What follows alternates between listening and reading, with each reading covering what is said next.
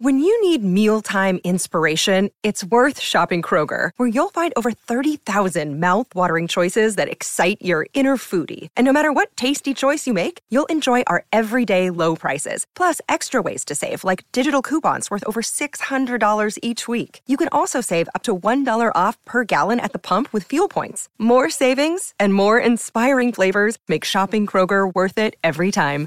Kroger, fresh for everyone. Fuel restrictions apply. Hola, ¿necesitas un aventón a la escuela? Actualmente hay unos 427.000 autobuses escolares solo en los Estados Unidos. Los primeros autobuses escolares eran carretas impulsadas por caballos y aparecieron cerca de 1886. Se les conocía como carros escolares y la mayoría de las personas no los usaban. Lo normal era caminar a la escuela. Y estos autobuses tempranos solo trasladaban a los estudiantes que vivían súper lejos. Hoy en día los autobuses son un poco más técnicos y cuentan con varios trucos bajo la manga. ¿Los autobuses tienen mangas? Mm. Para asegurarse de que tu viaje a la escuela sea lo más seguro posible. ¿Alguna vez notaste ese extraño brazo que sale del frente del autobús? Está ahí para proteger y ayudar a los estudiantes mientras cruzan la calle frente al vehículo. Pero a diferencia de las luces y otras medidas de seguridad, los brazos no son obligatorios, aunque esto varía de estado a estado. Estos son todos los lugares donde los brazos son reglamentarios, incluyendo a Texas, Nueva Jersey y Florida. En otros estados, agregar o no la barra básicamente depende de la escuela o de los fabricantes de autobuses. La barra sale del frente del parachoques, del lado derecho del autobús y junto a la puerta. Solo aparece cuando la puerta está abierta para formar una barrera que protege a los pasajeros del camino. El dispositivo no permite que caminen directamente frente al autobús cuando quieren cruzar la calle. En lugar de eso, los obliga a rodearlo antes de poder cruzar. Por esta razón disponen de más visibilidad para detectar los autos que se acercan. Además, el conductor puede verlos cruzar, lo que ayuda a evitar un punto ciego típico que se encuentra frente al autobús y cerca del parachoques. Como el frente del autobús es muy largo, el conductor no puede ver a nadie que cruza en esta zona, cosa que podría ser muy peligrosa. Una vez que los estudiantes cruzaron la calle de manera segura, gracias al conductor y al brazo del autobús, este último se retrae. Sería muy poco práctico conducir con una barra enorme saliendo del vehículo, ¿no crees? Las barras de seguridad aparecieron en 1992, cuando se instalaron en todos los autobuses de Washington. Suelen estar hechas de alambre y plástico y son pintadas del mismo amarillo. Y hablando del color de los autobuses, el rojo es el más fácil de ver y las personas lo asocian con la precaución, Además, se trata de un color que no se dispersa fácilmente y que puede verse a grandes distancias.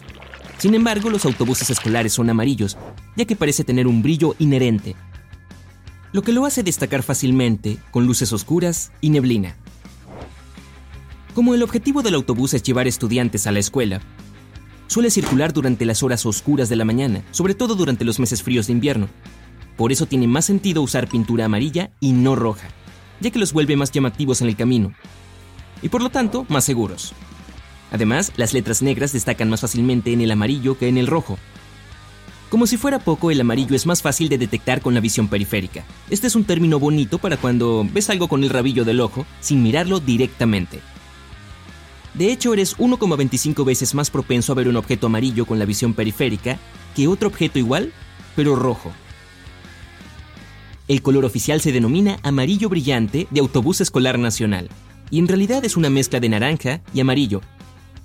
Sin embargo, los autobuses de este color solo se encuentran en los Estados Unidos y Canadá. En Japón existen muchos autobuses increíbles, incluyendo unos con forma de animales, como gatos, pandas y perros. Hasta cuentan con autobuses con la forma de tus personajes favoritos, por ejemplo, Pikachu, Snoopy y Hello Kitty. Sorprendentemente, los autobuses escolares estadounidenses no pueden ir tan rápido lo cual representa otra medida de seguridad útil. Alcanzan velocidades máximas de unos 100 km por hora, aunque las leyes de velocidad locales suelen limitarlos mucho más. Un estadounidense llamado Paul Stender se propuso averiguar qué tan rápido puede ser un autobús escolar. Le agregó una turbina de avión que potenció la velocidad hasta unos sorprendentes 590 km por hora. Abróchense los cinturones. Ah, esperen. Las empresas de autobuses se toman todas las molestias de hacer el viaje lo más seguro posible y sin embargo no hay cinturones en ellos. Los cinturones de seguridad están diseñados para protegernos en un caso de accidente automovilístico y hasta pueden salvar nuestras vidas.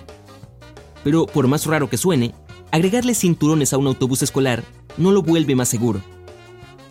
Viajar en autobús escolar es 40 veces más seguro que viajar en auto y algunos expertos dicen que son el medio de transporte más seguro de todos, incluyendo aviones, barcos y trenes.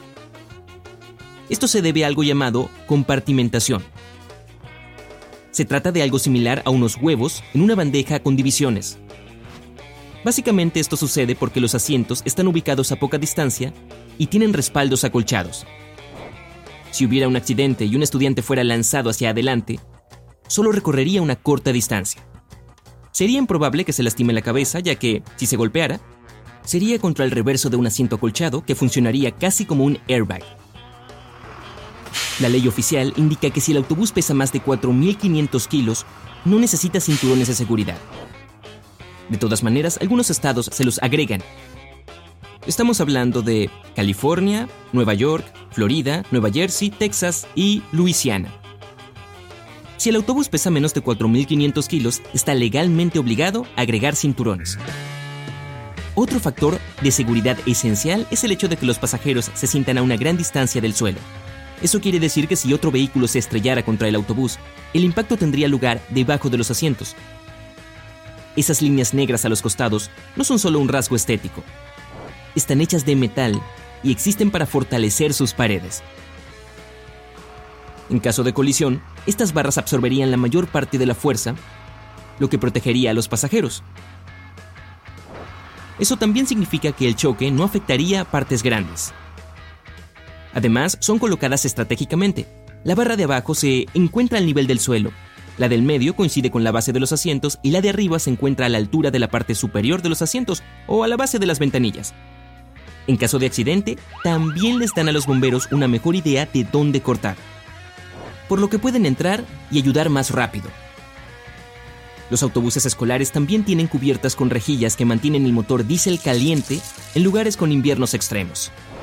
Esto reduce enormemente las probabilidades de que el autobús se descomponga y se detenga de manera abrupta en medio de una calle concurrida. Algunos autobuses escolares también tienen un cofre negro en lugar de uno amarillo. Esto se debe a que cuando el sol es muy brillante, el amarillo refleja demasiado la luz, cosa que puede cegar a los demás vehículos. Más importante aún, ese destello apunta directamente hacia el conductor, lo que lo distrae y le trae muchos problemas para percibir sus alrededores.